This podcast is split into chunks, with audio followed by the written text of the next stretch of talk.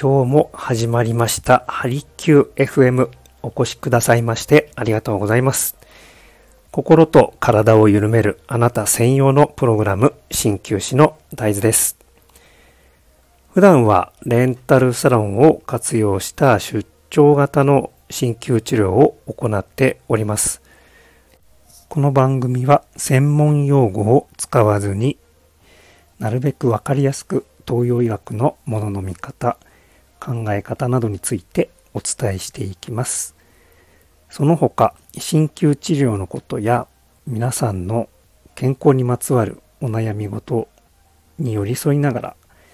僕自身も一緒に成長させていただきたいと思っております。誰もが自分らしく輝けるようなライフスタイルを送るためのヒントにつながれば幸いです。皆さんいかがお過ごしでしょうか？さあ、季節も、えー、もうだいぶ過ごしやすくなってまい、えー、りました。ほぼもうね、え、秋に切り替わったと言ってもいいぐらいだと思います。季節の変わり目、調子はいかがでしょうか？さあ、えー、敏感な人ですと、えーまあ、僕の場合で言うともうこれぐらいの季節になると、えー、息がですねぜいぜい言ってきますその理由としてはやっぱり昔から小さい時から小児喘息があって、えー、秋は乾燥の季節これからどんどん乾燥が進んでいきます。で本格的な秋に入る前にですねもう敏感な人は結構予兆っていうのがあるんですよね。それはもう毎年毎年自分でも分かっていて、えー、ですので我が家ではもう早めにそうですねもう今月の頭ぐらいから梨はだいぶ食卓に上がるようになってきました。ね、どんどん旬のものを取り入れてですね、ぜひ体調管理、ねえー、するヒントになればいいなと思っております。はい、えー、ね、そんなこんなで、えー、今日の一針としてですね、やっぱり、えー、芸術は心を潤すはい。えー、ぜひですね、このね、えー、秋っていうのはもういろんな芸術、えー、音楽もそうですし、お芝居もそうですし、ね、えー、結構こう、まあ、文化祭もそうですよね。えー、とにかくようやく暑さも、ね、過ぎ去って過ごしやすくなって、えー、ちょうどですね体ね頭も楽になって芸術鑑賞にするにはもってこいの季節だと思います。どうですかね？疲れませんでした？この暑さ。ねいかがですかね？心も頭も疲れてしまった、えー、ものを、ね、芸術でぜひ潤していただければなと思って今日の一針とさせていただきたいと思います。はい、ここから先はですね、えー、いつも通り、えー、だらだらとまた、えー、続けていきたいと思いますので、ぜひ、ね、えー、お時間の許す限りお付き合いいただければと思います。はい、えー、アートセラピーって聞いたことないですかね？いかがでしょうか？うん。はい、えー、これはもう、あれですね、まあ、特に欧米から始まった考え方ですね。えー、いわゆるこう、メンタル的な疾患をお持ちの方に対して、えー、セラピーなので、えーまあ、治療の一環で芸術と触れ合って、症状を緩和するというような目的でされることが多いようです。本当あれですよね。まあアートに限らず欧米はやっぱり学術的にいろいろなものは解明されつつあってですね、まあ、他の分野もそうですけれどもまあ面白いですよね。はい。まあ、僕個人的には、えー、特にまあ解明されなくても、えー、自分がですね、えー、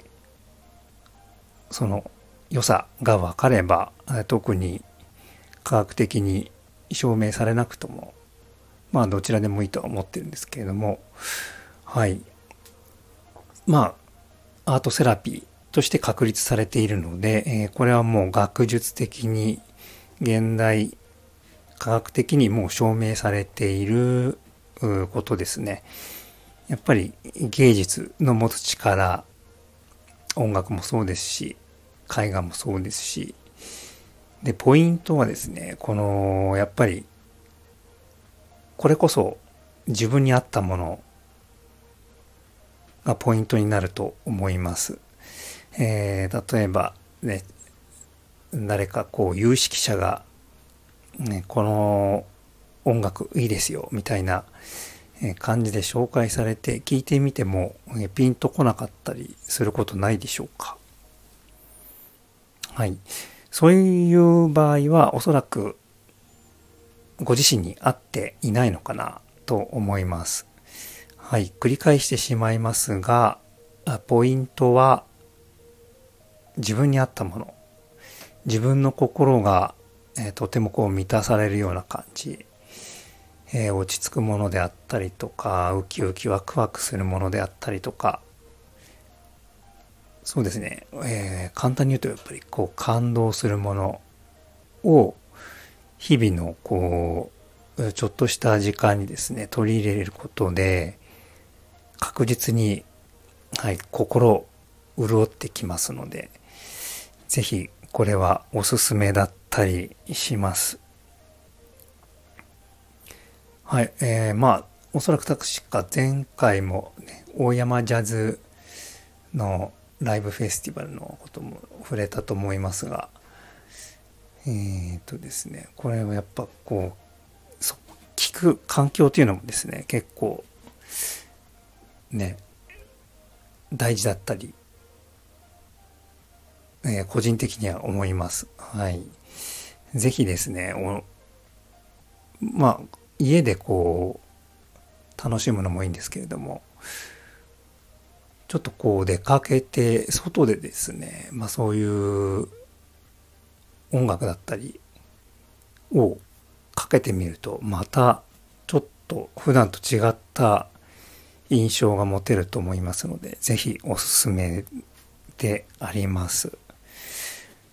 はい、えー、皆さんはどうですかね、えー、芸術、普段触れ合っていらっしゃいますでしょうか？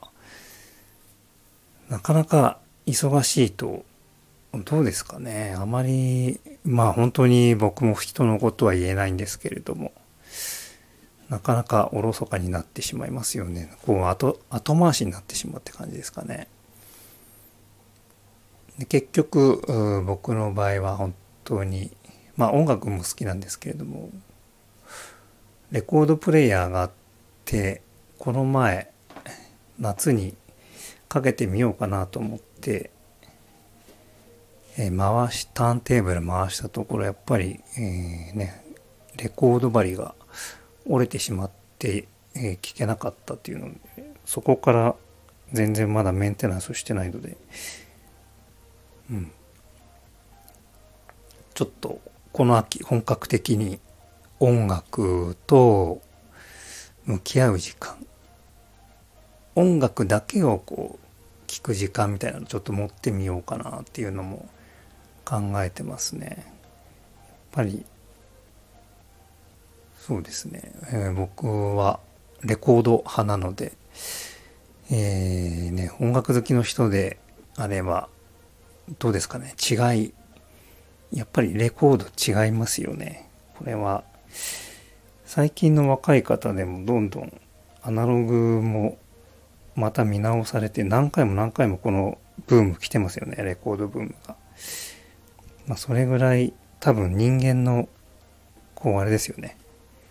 えー、何か金銭に触れるものがこういうアナログのものにあったりするのかなって思ったりします。はい。えー、そうですね。あと、なんだろうな。はい、えー、そうですね。この秋決まって聴く曲といえば、えー、僕の場合はマッシブアタック。やっぱりそうですね。えー、50代前後の方であれば懐かしいと思います。マッシブアタックのティアドロップっていうのは、こう、ね、なんて言うんでしょう。余分な音楽が、余分な音がそういう音されて、本当にこう、リズムと、ちょっとしたメロディーと、で、あとはボーカルですね。女性ボーカル。このなんかこう、浮遊感のある女性ボーカルがすごい特徴的だと思います。えー、夕方、秋の夕方とかに僕はこういうのを聞くのが、えー、こうね、まったりとした感じが余計際立ってですね、えー、僕個人的には好きです。はい、皆さんの好きな、えー、曲は何でしょうか？何かございましたら、ちょっとおすすめしてみてください。僕もなんか、えー、いろいろ知りたいですね。はい、マッシブアタック、もうちょっと、えー、お話ししてみようかなって思っています。えー、長くならないように今日も気をつけたいと思いますが、はい。どうですかね。僕もあんまり全然詳しくはないんですけれども、えー、イギリスのユニットですよね。ユニットの名前、バンドではなくてユニットと言って、こう、ま、えー、YouTube とかで検索していただくと、ま、よく、本当ま、有名な曲なので、ティアドロップって検索すると出てくると思いますが、で毎回、こうね、ボーカルの方を、別のボーカルの方を迎え入れて、楽曲制作とかしたりとかですね、コアメンバー変わらずにみたいな、いわゆるユニットですよね。っていう考え方。えー、で、バンドではないというね。なんかこれぐらいの時期から、そうですね、僕は初めて知りましたね。こういうタイプの音楽ユニット。そう。あとは何でしょうね。ブランニューヘビーズとかも、どうですか？懐かしくないですかね？はい。えー、若い人全然多分、全然わからないと思いますが、ブランニューヘビーズは、えー、ファンクバン、アシッドジャズですね。えー、の、やっぱり女性ボーカルを迎えて楽曲制作えー、僕が若い時に結構流行ったバンドこれもやっぱりユニットっていう考え方なのかな、えー、バンドでもまあバンドっていうスタイルでしょうかね。これはバンドなのかな。ボーカルはいないんですけど、えー、そこに迎え入れるみたいな。こういうタイプのバンドがいたりもします。はい。で僕の場合はですねこうやって見ていくとまあ他にもそうなんですが気が付くとイギリスの音楽が肌に合うようでなんか面白いですよね。こう今ご紹介差し上げた2つの音楽ミュージシャンは全部イギリス出身です。うん、どことなくこうねしっとりと聞かせるんですが、ね、派手さはないんですが、なんて言うんでしょうね。うん。アメリカバンドほど明るくないんですよね。ちょっと明るすぎるバンドって僕は苦手だったりします。うん。何かこう、芯に熱いものを抱えながら、こうそれを表に出さずにふつふつと何かですねこう落ち着いた面も持ちつつ、はい、そんなような、えー、芸術、音楽にま限らず、まあ、そういうものが好きだったりしますね。はい、結構、そうですね。こうやって、なんかこう自分のこと分析すると、なんかいろんな好きなもののカテゴリー、カテゴライズができたりするので、面白かったりしますね。はい。えー、皆さん中ではいかがでしょうか。はい、ぜひこの秋に芸術に触れてみ、えー、てください。はい。それではですね、えー、また何か、えー、ご質問やご感想などございましたら、お気軽にご連絡をいただければと思います。はい。今日もお越しくださいましてありがとうございました。鍼灸師の大豆でした。